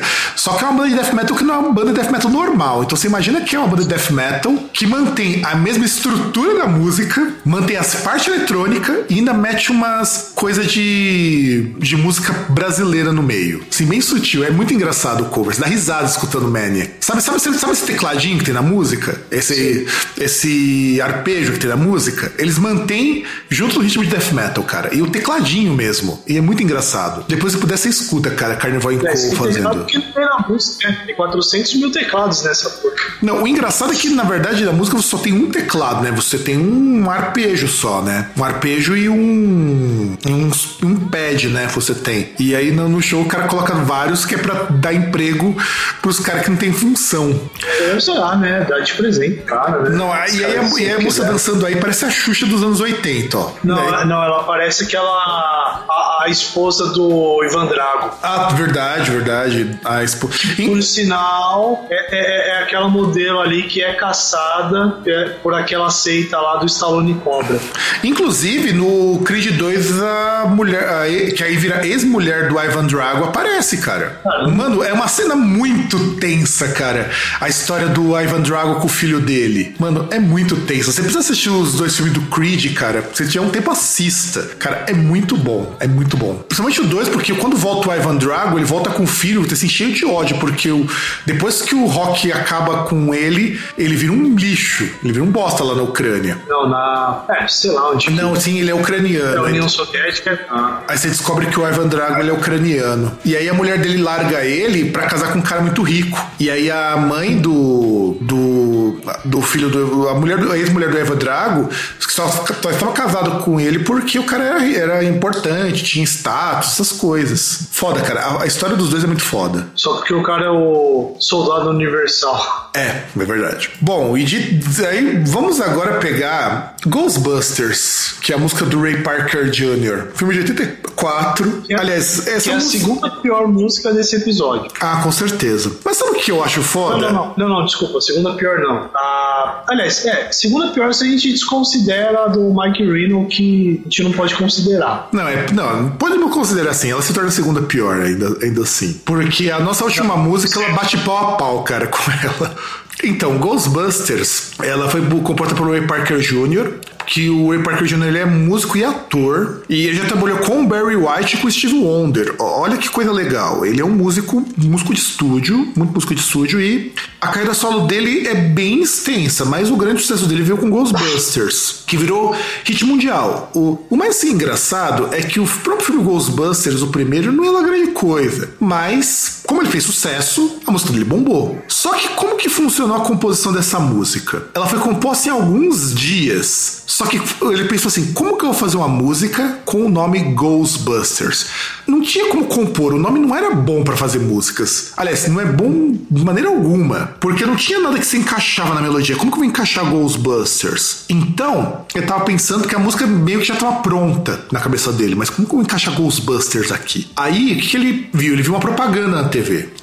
E aí, o que, que ele pensou? Ah, vou pegar essa, essa música, essa melodia aqui, e eu vou encaixar dentro uma propaganda fictícia dos Ghostbusters. Aí eu resolvo meu problema. No, tipo, ele viu uma hashtag da vida e fez a música. É, foi mais ou menos isso, sabe? Foi mais ou menos isso. E, e as, essas propagandas americanas é porque, assim, é, como eu já estive lá nos Estados Unidos, eu vi essas propagandas de serviços, é muito a cara dessa propaganda que tá na música original. Que é um cara que liga, aí vai no centro. É muito a cara. Então, essa coisa, Ghostbusters, é, ela é posterior, porque isso vai aparecer muito depois. Mas ele não tinha tempo pra finalizar a música. A música tinha que estar pronta pra fazer o trailer, fazer a divulgação e tudo mais. É que é muita cara de DD Dream e Gitec, né? Sim, bom, mas o serviço do Caça-Fantasmas é meio isso, se você parar pra pensar. É. Só que essa música deu BO depois, porque é, essa música contém um plágiozinho. Porque a linha de bateria da música, ela foi chupinhada e eu peguei as duas músicas pra ouvir. Realmente elas são muito parecidas. I Want a New Drug, do Huey Lewis and the News. Inclusive, o... ninguém sabia que esse processo tinha rolado, porque tinha colado assim, acordo extrajudicial. Até que quando entrevistaram o Huey Lewis, ele contou que recebeu uma grana por causa de um processo que ele moveu contra o Ray Parker Jr. E não deve ter sido um baixo, não, porque É, imagina você plagiar uma. você processar alguém que ganhou muito dinheiro. O quanto. E, e, nos Estados Unidos, o processo é calculado um pouco diferente. Aqui no Brasil ele é calculado pelo quanto você pode pagar. Lá é o quanto você recebeu. Então, é, faz, sentido. Então você imagina o quanto que ele que essa música deu de dinheiro, o quanto que ele rendeu de multa para poder manter a música, porque ou era isso ou era cadeia, né? Porque uma das poucas coisas que dá cadeia nos Estados Unidos mesmo é você ter fraude fiscal, você não pagar multa, essas coisas. Isso dá uma cadeia fodida lá. Ainda mais por. E aí, o mais legal dessa música é justamente isso. E essa música é tão icônica, a Ghostbusters, que até o Run DMC fez cover dela. Tem uma versão do Run DMC, tem uma versão do Erasmus, tem uma versão do Fall Out Boy pra Ghostbusters. Erasmus. Nossa. Sim, sim. E eu confesso, cara, que até a versão do Run DMC é, é simpática, viu? E eu não desgosto tanto assim dessa música quanto você, não, César, mas eu concordo assim que não é uma música não, das não, mais não. interessantes. Não, não, desculpa, eu, eu me expressei mal, não é a música, é o videoclipe. Ah, tá. Qual o videoclipe? É, é porque que o videoclipe eu não vi, cara. Eu, eu vi o videoclipe antes. Nossa, desculpa, eu me expressei mal, é o videoclipe. Porque essa, essa de todas, acho que essa é a única que eu não vi o videoclipe, cara, antes. Até porque eu, até o último eu tinha visto o videoclipe antes. Ó, tipo, esse cenário parece. Mas aquele filme ali que é tipo filme e desenho. Ah, não, você contar é o seguinte. Que ele é desenhista. É, ó, você contar o seguinte: que isso daqui é, é, do filme Ghostbusters, mas o próprio filme Ghostbusters não tem esse cenário. Então, exatamente. Esse cenário, a parte de fora, parece aquele. Nossa, cara, que que é isso? Tipo, aquela parte de fora parece aquele filme lá que mistura, manja, desenho com, com filme, que o cara é desenhista aí tem o universo ali do, do filme dele, tá ligado? Do qual, desenho dele. Qual? O, o Mundo Proibido? Ah, é. O Mundo Proibido? É, que aliás, isso, baita, é baita filmaço, cara. Cool World, baita filmaço. Nossa, cara, mano. É a Kim Basinger. Sim. Não, eu adoro esse filme Cool World, cara. Eu acho ele meio mal produzido, Cool World. A animação podia ser um pouco melhor. Tipo, a cidade batalhada pra Roger Rabbit é mais bem produzido nesse sentido. Mas, cara, baita filmaço. Mano, e o Chevy Chase tá fazendo nessa Não, não, não. E é um, e é um, e é um fantasma tarado ainda por cima. Abusador. Sim. Ah, mas no filme é. Nossa, cara. Eu, não, quando, e, quando e você, quando, de... não, você começa a ver isso daí, você percebe cara, que tá datado isso, cara. Sim. Não, não. E, e, e me responde, como é que a, a mina ela dorme na casa dela com um monte de bagulho de neon, cara, aceso? É, pode ser a casa da luz vermelha, César. Janela de neon, cara. Que horrível. Não, cara, esse é muito ruim, meu. Mano, John Candy, velho, que porra é essa? É muito, ó, é muito a casa da luz vermelha isso aí, cara. É muito cara de, de casa de diversão adulta. E ele tem muito cara de, de, de cliente mala, sabe? Nossa, cara, é muito feio isso, cara. Sabe? E tem muito aquela cara de, de, de cafajeste de, de filme barato, sabe? De purna chanchada. É. Nossa, pois cara. É. Nossa, cara. Ainda intercala com cena do filme. E, e, eu não sei o que fica pior. Se são as cenas do filme ou se é o videoclipe. Sem contar o seguinte, eu lembro que a primeira vez que eu vi Caça-Fantasma, eu não tinha achado lá grande coisa, cara. O desenho é muito melhor que o filme. Porque se eu fosse gostar do Caça-Fantasma pelo filme, eu ia achar o Caça-Fantasma muito ruim, cara. Ah, não sei. Eu, eu gostei do filme. Tipo, aquele esquema do, do Stay Puft, tá ligado? Ah, cara, eu, o filme não é assim. O filme, pra mim, ele ficou legal porque eu gostava do desenho. E acho que a maior parte das pessoas no Brasil conheceu o filme por causa do desenho. Justamente por causa da. Não, cara, não. E aí tem uma coisa meio thriller aí que tá todo mundo dançando, sabe? Mas essa cena, essa cena da dança, desse clipe, foi reutilizada no, na animação. Sim, acho que na abertura. Na né? abertura. Na abertura é a mesma coisa, só que só, são só os caças-fantasmas. É, puta, porra é essa? Tipo, parece que os caras chamaram assim pro videoclipe e falaram: não, vamos chamar todo mundo do estúdio pra dar um up aqui, tá ligado? Tipo, é, fim de ano da Globo, tá ligado? Não, cara, não, não, parabéns, cara. É, é muito ruim isso aqui, cara, muito ruim. E chegamos no nosso último, que esse é responsável também pelo meu primeiro filme que assisti no cinema. É, é, cara, é de noite e tem sempre um filho da puta aqui perto passando desse jeito. E pior que na, na outra casa, se eu tiver o meu escritório, o pior é que muito provavelmente isso vai ficar pior, porque eu vou ir mais profundo ainda. Então vamos lá. Tipo, carro do ovo passando, é isso? Não, o carro do ovo só passa de manhã. E é mais silencioso que isso. Eu sei porque aí eu compro, eu compro ovo desse carro. Pô, 30 ovos por 10 conto, cara, é negócio. E vamos lá. Partners in Crime, Turtle Power, que é do primeiro filme das Tartarugas Ninja, que foi o primeiro filme que eu vi no cinema. Fui eu e meu irmão, inclusive. Assim, eu lembro que na época eu gostava muito desse filme por causa do desenho. Porque o desenho dos anos 90 era muito legal. Era muito bom.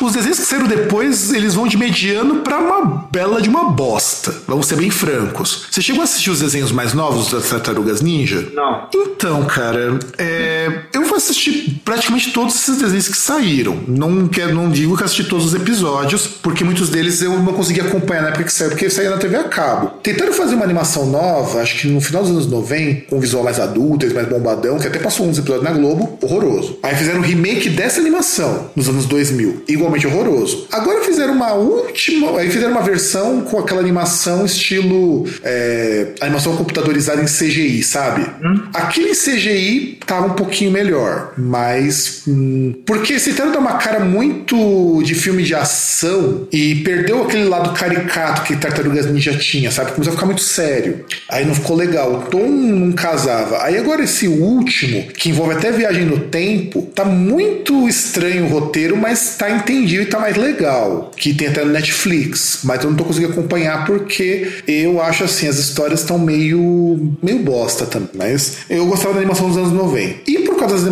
da animação dos anos 90, que não tem nada a ver com a história original das Tartarugas Ninja, porque eu não sei se você sabe, César, mas Tartarugas Ninja nasceu numa história de quadrinhos. Sim. E que é uma história de quadrinhos bem estilo revista Mad, sabe?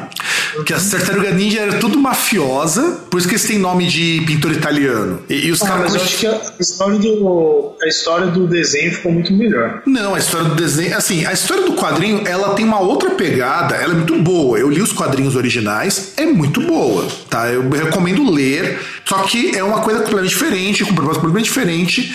É uma coisa completamente diferente mesmo. É, é quadrinho para adulto, inclusive. Aí fizeram um desenho que é inspirado naquilo, que pegou só os elementos e criaram uma história que é uma história muito legal. Só que é aquela coisa bem criança dos anos 90 também, tá? Não é. É uma coisa que se fizesse é hoje. Um negócio meio Capitão Planeta, né? Com esse negócio de mutação. Sim, sim. É inclusive na mesma época, se a gente parar pra pensar que o Capitão Planeta, que muita série, tudo pós Echo 92. E Tartarugas Ninja, o desenho fez muito sucesso. E eu acho que eles não esperavam que viesse tanto sucesso assim, sabe? E aí lançaram o primeiro filme, que é as Tartarugas Ninja, que é o em original é Teenage Mutant Power é, Turtles, que é o nome original disso.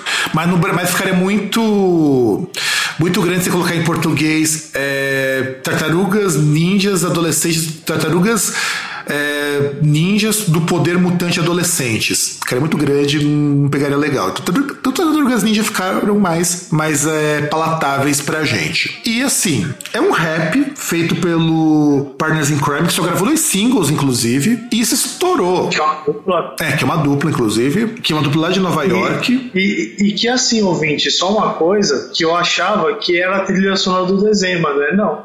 Então, porque a ideia do Turtle Power, ela ficou muito na cabeça por causa do filme. Isso apareceu em jogo, isso apareceu nos remakes do Tartarugas Ninja, lá nos desenhos, e apareceu nos materiais promocionais do Tartarugas Ninja. E, e, e por sinal, você falou do jogo, eu gostava muito dos meus. A coisa mais preferida que eu tinha era o desenho, até eu jogar os jogos. A coisa mais preferida que eu tenho Tar- Tartarugas Ninja são os jogos, os beat'em ups. Ah, não, então, os beat'em up do Tartarugas Ninja eu gosto muito do 4 do SNES, que pra mim é o melhor jogo do Tartarugas Ninja. E eu joguei boa parte, eu joguei, Hypersonic Heist. que é o do Mega, né? Puta, o do Mega Não, jo- Mega, é pra, pra arcade. Ah, tá sim, o ataque lá que você podia jogar até com quatro pessoas. Exatamente. Nossa, eu lembro quando eu jogava isso daí, que o meu tio me levava, porque eu não tinha dinheiro também pra ir na Playland. Minha mãe só me levou uma vez na Playland. Aliás, se eu fosse pegar assim, apenas mais um programa que eu- a gente precisa um dia voltar regularmente com esse programa pra contar histórias de vida de fudido, né? Ou alguma coisa do tipo. É, minha mãe, a gente, nas histórias de fudido que eu tive, uma vez na vida minha mãe conseguiu levar eu e meu irmão na Playland. A gente morava na Vila Maria, da Vila Maria lá Play, lá pro Center Norte, né? Tem relativamente fácil. Normalmente quando eu ia pra Playland era quando meus tios me levavam, porque a gente não tinha grana, não sobrava. Meu, meus pais ganhavam muito pouco. pelo amor de Deus, né? Bagulho de encontra de burguês, né? Então, mas você tem que pensar que essa coisa que é, quando eu tinha, sei lá, sete anos, era muito difícil de você achar essas máquinas em boteco. Não tinha. Quando você vai jogar Hyperstone Haste, se não fosse na Playland? E essa coisa Então, de... eu joguei Cadillac e Dinossauros em boteco. Então, mas essas coisas Boteco. eram de boteco. Mas E- essas máquinas E mais. na época da Andy, eu jogava fliperama em fliperama mesmo. Então, mas essas casas de flipper, essas coisas, é, eu só fui aparecer bem depois, quando eu era um pouco mais velho. Tanto que depois, com meus 10, 11 anos, eu comecei a jogar flip, meus 10 não, meus 13 anos, eu comecei a jogar fliperama em casa de fliperama. Aí é ok, mas não tinha isso quando eu era criança, eu e meu irmão eram criança. Então o que tinha pra gente mais próximo, ou era ir num boteco onde você ia jogar provavelmente o Street Fighter ou Fatal Fury, quando tinha, ou você ia. Cadillacs e Dinossauros ainda não tinha, cara. O pessoal tem aquela puta ideia babaca de nostalgia que Cadillacs e Dinossauros, mas só vai aparecer no Brasil mesmo as máquinas disso nos anos 2000. Não, Sim. joguei fliperama. Não, você não jogou, de César. 90. César, você não jogou. Joguei. Sabe por que, que você não jogou? joguei Por-. Cara, sabe por que, sabe por que, sabe por que você não jogou? Porque essas máquinas de fliperama, o próprio Cadillacs e Dinossauros, só começou a chegar no Brasil, mesmo extraoficialmente, depois dos anos 2000. Não, você, você cara, pode, você pode dizer que você tem uma memó- memória de, ah, eu joguei isso aqui. Não, você não jogou, cara. Porque não tinha isso. Não, não tinha. É, eu conheço o cara que trabalhava distribuindo essas máquinas piratas, César. Conheci cara que trabalhou vendendo isso. Não tinha, cara. Não tinha. Ninguém trazia isso pro Brasil porque ninguém. é, você não fazia sentido. O Cadillac Dinossauro estourou porque de repente as casas de fliperama tudo fecharam e aí essas máquinas foram tudo pros bares. É isso que aconteceu. Então muita gente pensa que, nossa, Cadillac Dinossauro, época dos anos 90. Não, ninguém jogou nos 90, época Cadillac Dinossauro é de 96. Falo, Cara, a, a cronologia é a seguinte: eu joguei quando eu morava em Carapicuíba. Eu mudei de Carapicuíba em 96. Aliás, 98, em 98. Então, assim, eu joguei antes de 98. Porque não tinha. Aí se, não se- se o cara tinha, no máximo que podia acontecer é que já tinha saído uma versão de, de videogame já nessa época. Mas não tinha. De fliperama, César, que ele é de 93. Cara, esses fliperamas muito underground não chegavam no Brasil. Você não tinha, você não tinha nem placa pra rodar isso aqui no Brasil, porque era difícil de trazer. O pessoal não ia trazer um jogo que você não tinha é, retorno. O cara do fliperama preferia trazer um jogo de luta, porque o jogo de luta, a rotatividade de ficha era mais rápida. Entende? É, essa coisa de você trazer jogo tipo beat'em up e tal, era mais pra tipo Playland, essas coisas, porque você tinha muito espaço. Aí depois que o pessoal começou a variar um pouco. É, então, por isso, muito provavelmente, se o cara tinha, provavelmente ele era o único cara que tinha por alguma razão aleatória. Porque ou ele tinha algum videogame adaptado, o que, era, o que acontecia muito também. No, lá pra 98, 99, muita gente começou a fazer isso quando as casas de fliperama começaram a fechar. Mas jogar assim no começo dos anos 90, jogar assim em boteco, ninguém jogou, cara.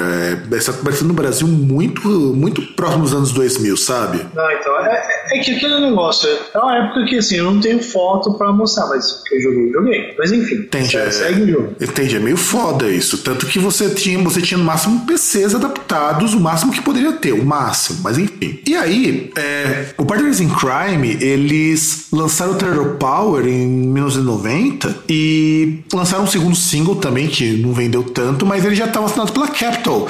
E a Capitol é gravadora de altas bandas de metal, cara. Morbid Angel fez parte da Capitol, Slayer fez parte da Capitol. Então você ver o sucesso deles. E por alguma razão eles não continuaram a carreira. Só em 2015 lançaram mais um single. E o que eu achei interessante é que essa música ela, ficou, ela é muito cara do, da Tartarugas Ninja. E eu acho que eu sei porque se associou, César. Acho que agora eu lembrei. Essa música passava na MTV, Turtle Power. Não, cara, é, é que eu lembrava da, da trilha do, do desenho. E aí, como tinha o Turtle Power. É porque o que aí, desenho, ele é né, anterior disso. Essa trilha não chegou aí pro desenho. Nunca foi pro desenho. Então, justamente, porque o que vinha na minha, minha mente era a trilha do desenho, não essa. Porque o Turtle Power, eu lembro do Turtle Power justamente porque eu assisti o filme, eu vi inclusive na TV rever depois. E hoje eu vejo, nossa, como o filme era ruim. Como, aliás, como os filmes dos tartaruga, das Tartarugas Ninja são muito ruins. Muito, mas muito ruins. Eu assisti todos os outros quando passou na Globo, porque é, depois eu não acompanhei, né? Tudo foi pro cinema e eu assisti, depois eu acompanhei na Globo. Eu assisti, eu assisti o do Michael Bay no cinema, que olha, não é tão ruim quanto eu pensava que seria. Ele com a Megan Fox, né? É, eu pensei que seria pior até. Por incrível que pareça, ele até que é bem fiel a, ao, ao, desenho, sabe? Sim. Mas é um filme meio sem graça no cômputo geral. Ele é meio perdido, meio disperso. Mas é um filme bacana, dá, dá, é assistível. Mas ele é mais um filme da Tartarugas Ninja que não é um filme bom. A bem da verdade é essa. E aí pega Terror Power, quando você escuta essa música, e inclusive o vídeo eu tinha assistido antes, e vamos pegar para assistir só pra gente se deliciar, porque o que eu gosto desse vídeo de Terror Power é que ele é um vídeo promocional do próprio filme também. Sim, que como no caso casos ele tem cenas do filme. É, e eles interagindo com essas cenas é muito. Só, só, que, só que essa letra eles erram, porque eles falam que o Rafael é o líder do, das Tartarugas Ninja, pra você ver como eles manjavam. Sim, é, mas fala do filme, fala da April O'Neil e tal. Não, eu acho legal porque a ideia de Turtle Power é o lema deles em inglês. É que esse Turtle Power nunca foi traduzido para o português no desenho. Mas Turtle Power é uma fala que, se você pegar o desenho original em inglês, você vai ouvir eles falando Turtle Power em alguns momentos que é a Força Tartaruga, junto com o Kawabanga. Cara, olha como é tosco isso, meu. É, é, esses disfarces Tartaruga Ninja, eu acho que é a melhor coisa do mundo, porque eles acham que eles passam desapercebidos. Uma tartaruga ninja gigantesca, com sobretudo e chapéu. Hum, parece um monte de corcunda. Pois é, cara, não. E sem contar que essas tartarugas desse primeiro filme, parece tudo um, uns bonecão, porque é, são atores vestindo umas roupas acolchoadas e é muito estranho. Mas nesse filme, eu acho que essa é, April tipo... O'Neil é a April O'Neil mais parecida com a do desenho que nós vamos tem do Sim. original. Melhor até que é, a Megan é, Fox. É que essas, essas roupas aí dos caras das tartarugas parecem muito Professor Crumb. Não, cara. É... Ou, ou, aquela, aquela tiazinha do Norbit. Ah, verdade. Não, sem contar o seguinte, você tá ligado que as bocas das tartarugas mexem com animatronics, né? Só que tem que você pega no dublado, no dublado tem hora que, a, que, a, que tem erro no lip sync é muito bizarro. E, e esse desenho, esse filme tenta imitar muito o que tem no, no filme, no, no, desenho original, esse filme. Então, assim, todos os elementos tem, mas assim, são coisas muito nada a ver, porque a estética não funciona. O pessoal não entendia nessa época que não adiantava você só adaptar para o cinema, você tinha que adaptar para a linguagem do cinema. É, que aí é a mesma coisa que você pega do Super Mario, né? Sim, aliás, não, cara, e mas essa música é legal. O mais interessante é, eu acho essa música muito boa. Aliás, a trilha do da Tartarugas Ninja também é uma trilha muito legal. E eu acho a escolha de hip hop uma escolha inusitada para uma trilha de filme assim, porque reflete muito que no começo dos anos 90, hip hop estava começando a estourar nos Estados Unidos de novo, só que agora pro mainstream. Que nem tava que nem fala lá no, no documentário lá do Evolution of Hip Hop, nos anos 1990, no comecinho, você estava tendo um hip hop que já estava saindo lá daqueles guetos e fazendo sucesso em Nova York, tanto que essa dupla é em Nova York. Sim. E aí você começa a ter hip hop em trilha de filme, e de filme de muito sucesso. O que eu, eu acho muito positivo. Pessoalmente, eu acho muito positivo isso. Mas Porque, seja um filme horrível. Por mais que seja um filme horrível, mas é um filme horrível que fez esse pessoal ganhar muito dinheiro. E eu não sei por que motivo eles não continuaram a carreira. Porque não foi nem por desentendimento, porque eles gravaram um single e lançaram em 2015. Sabe? Eu não entendo, eu não compreendo isso. E, e, e sim, e eu acho legal a gente ver essa coisa de como que os filmes ajudaram a colocar, e a gente fica, volta mais uma vez aquela menção honrosa ao Lambada, que fez o Kaoma estourar no Brasil e no mundo. E tanto que muita gente acha que o filme Lambada é um filme brasileiro até hoje por causa disso, sendo que não é. E, e eu acho que assim, eu acho que One Hit Wonder é interessante, eu pelo menos penso nisso, porque quando uma música estoura, ela revela muito sobre a época que ela estoura. A gente vê, por exemplo, por que Terrell Power estourou no filme da Tartaruga como hip hop? Porque as pessoas estavam começando a curtir hip hop fora daquelas regiões e os rappers estavam começando a ganhar muito dinheiro com isso. E, Você...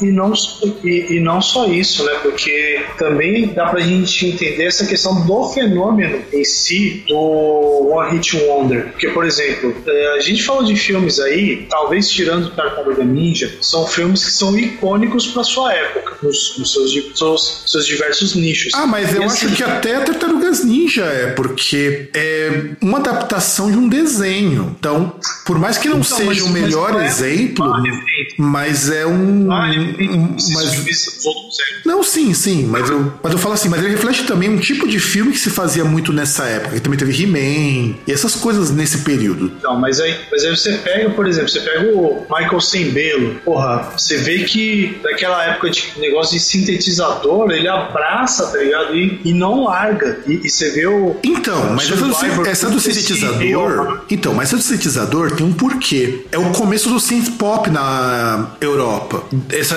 83, 84 é quando surge o Human League, o é, o pessoal do Depeche Mode surge um pouco depois. Surge também o Maneuvers in the Dark. Todas essas bandas de synth pop que aparecem lá no documentário Think Britannia. É tudo dessa época que começa a surgir. Então o pop fica mais eletrônico e com muito mais sintetizador. Em contraposição ao próprio New Wave, em contraposição ao próprio Dance Music, que já estava começando a mostrar uma cena de desgaste junto com a disco. Aí prossiga. Então, mas o cara. Você vê que o cara abraça, assim, tipo, de uma forma, sabe, absurda. Parece aquele cara que pega, ah, nossa, meu, meu esquema é fazer essa franquia, sabe? Uhum. Aí vai o cara gasta de, de dinheiro, tipo essa galera da paleteria mexicana, uhum. entendeu? Que aí de repente vai lá e faliu, porque, porque era um modismo ali que não tinha, ou não tinha nada a ver, ou tipo, era um negócio que não dava pra você, pra você confiar 100%. É, e aí você também tem, mas você ia falar do Survivor, no, come, no comecinho da década de 80, você tem um finalzinho finalzinho do hard rock que ainda fazia muito sucesso. O AOR, no caso, que as bandas tinham tudo virado AOR, que depois virou o tal do rock de arena, que é o nome que se dá aqui no Brasil para esse tipo de coisa. Então, de repente, você tem um hard rock muito popular na figura do AOR, junto com o synth pop que tá surgindo ali, junto também com um, uma música meio hip hop, como no próprio caso do, do Ghostbusters, que é um pouco de hip hop, que tem o hip hop, jazz que tá ali no meio. Então, assim, é legal o One Hit Wonder pra gente ver que esses filmes, as músicas, com exceção dos filmes musicais, as músicas não abraçam tanto a, tema, a música que casa com a temática do filme, mas sim com a temática da época. Porque, por exemplo, o filme do rock não precisava ser um hard rock para expressar o, o, o que o personagem tinha de fazer, de vencedor, porque até porque a, a, o tema dele é quase um jazz. É, por exemplo, poderia ser uma música italiana porque o cara era um descendente de italiano. Exato. Ou podia até mesmo ser um, um pop, como tantas outras coisas, sabe? Mas Ou uma repente... coisa que casasse mais com a, com a localidade também, com a Filadélfia. Sim, sim, sim, exato.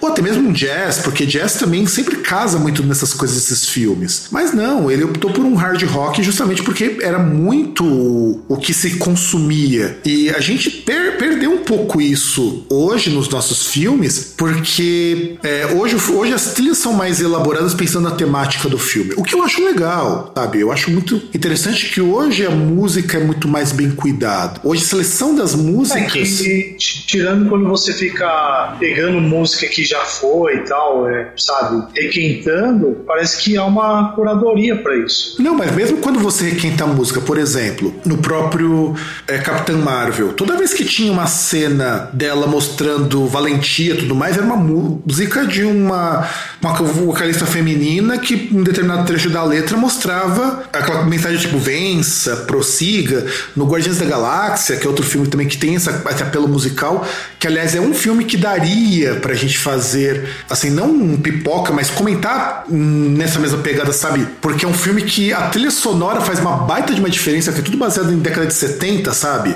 E é bem interessante nesse sentido, porque cada música casa com uma cena. É, não sei porque eu não Então, é, o interessante é que você tem, tem uma, uma mixtape que, conforme ela vai tocando, cada música que vai tocando e tendo destaque maior, ela é colocada para casar com aquela cena, porque ó, olha que coisa maluca. A cena é composta pensada a partir da música. É, é, é tipo aquele filme que fizeram baseado no Dark Side of the Moon, né? O Mago de Oz. Ah, sim, com certeza, com certeza.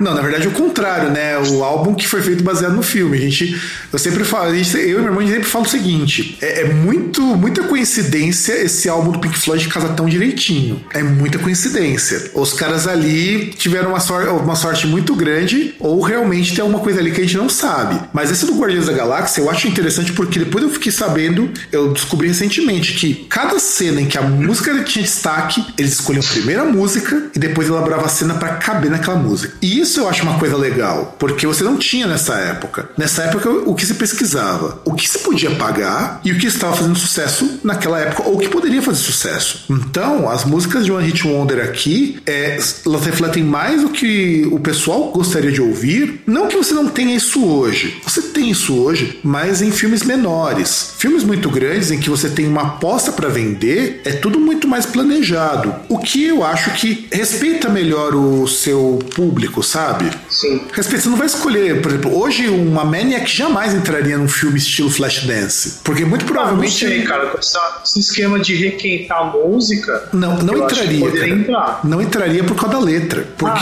Ah, ah sim, sim, sim, sim. Entende? Sim, por não ter a, a proposta. Sim, Entende? Você, agora Entendi. você casa música e letra. É, você, as propostas elas têm que casar. Sabe? O que se pensa hoje é isso. Que nem eu falei no caso do Guardiões da Galáxia. A música e a letra. Ah, ah, ah, aliás, inclusive, né? Hoje, principalmente, seria de péssimo gosto. Você pega um filme que a protagonista é uma mulher e você coloca como trilha dela uma música que fala de um cara serial killer que matava mulheres. Exato, exatamente. Assim como, por exemplo, aí saindo um pouco do escopo do filme indo pra séries, o, a primeira temporada do Stranger Things é, tem uma música do The Clash que ela é parte da narrativa de um episódio, Should I Stay or Should I Go? E ela é escolhida justamente por conta da própria construção do episódio. Ou seja, música agora, letra, parte, essas coisas, tem muito a ver com a própria ideia do, do que você quer transmitir. É, faz parte da produção, né? Não é simplesmente algo para ficar ali de fundo, de acessório, né? Como era antes. Antes o ritmo era mais importante do que a letra. É, que aí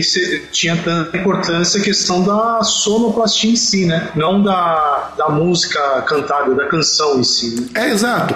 Tanto que é por isso que você conseguia, numa novela com Beijo do Vampiro, colocar Fairy Tale, que é uma música que não tem nada a ver. Não, Beijo do Vampiro era a Enya. Fairy Tale era da era outra. Que era de fada, inclusive. Sim. Então, mas eu, mas, eu, mas eu coisa de fada, mas. Não, não, não, tá certo. Sim, eu sei que eu tô certo. Não, não, tá certo. Tô confundindo Beijo do Vampiro. Eu sei que eu tô certo. E Beijo do Vampiro, ela, ela, ela vai colocar uma música cuja letra não casa. Mas agora, quando é música brasileira, o pessoal tem mais cuidado. Muito mais cuidado. Porque é a mesma coisa, a construção, a música é, é utilizada para construir o personagem. Então, quando o personagem ele, você escuta a música, você tem uma ideia de quem é o personagem. Então, é isso que hoje se preocupa, a preocupação ela existe, o que eu acho muito positivo. É só você pensar, por exemplo, uma coisa que é muito louvável num filme como Thriller, que aliás merece também a gente fazer um programa sobre o Thriller, porque é um filme musical.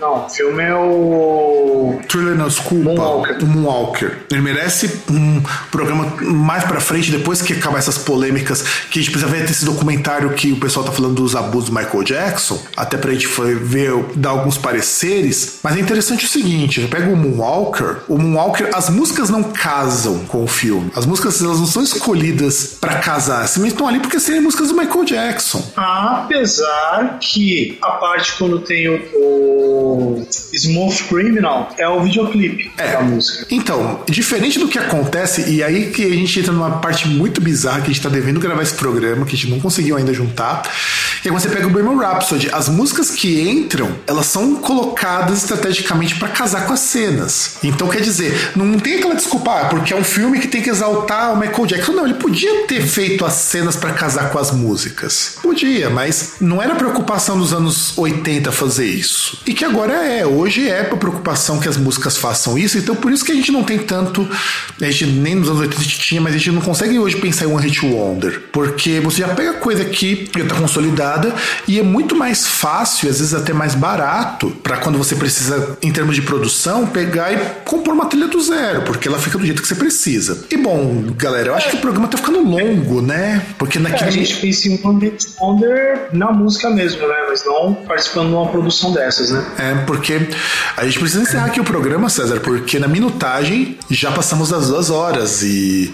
é, teve, teve, um cara, teve um cara até que reclamou que os últimos programas estão ficando curtos. O que eu não entendo. Eu amo quando os programas ficam programa curtos. longo que você quer beber. Pois é, a gente vai estar tendo um programa bem longo, com cinco músicas aqui que a gente está comentando e prometemos que isso, isso não vai se repetir porque realmente tá muito longo. E bom, recadinhos bem rapidinhos aqui, contato@groundcast.com.br, procura a gente como Groundcast no Facebook, no Twitter. Não temos Instagram, mas eu estou realmente considerando muita possibilidade de fazer um Instagram para divulgação, porque dá para colocar trechos de programa, então tô reconsiderando a ideia ainda. E Pra colocar um por trás da cena. dá, dá para fazer, dá. Como é feito, né? É, dá pra, dá pra fazer o que eu faço lá no backstage das massas, dá pra colocar pelo menos um pouquinho, porque cabe uns, uns 15 segundos. E.